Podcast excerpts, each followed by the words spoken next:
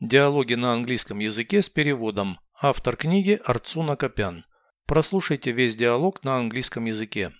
Dialogue 233.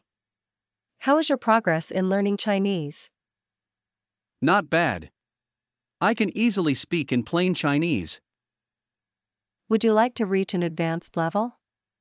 Yes, I have bought an advanced learner's dictionary. There are many new words for me. There are hieroglyphs. Can you spell Chinese words? Yes, I use the Latin alphabet. It is beyond my comprehension. You have a brilliant mind. No, I just stick to the curriculum. I can teach you Chinese. Переведите с русского на английский язык. Диалог 233. Dialogue 233. Как твои успехи в изучении китайского языка? How is your progress in learning Chinese? Неплохие.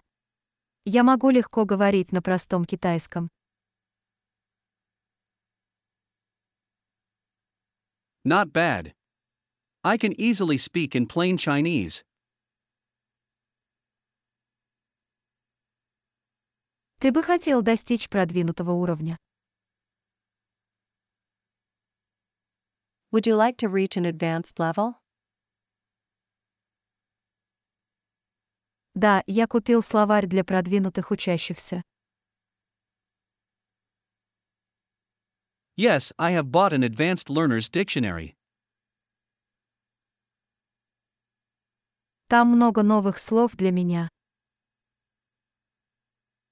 There are many new words for me. Там иероглифы. There are hieroglyphs. Можно ли записывать китайские слова по буквам? Can you spell Chinese words?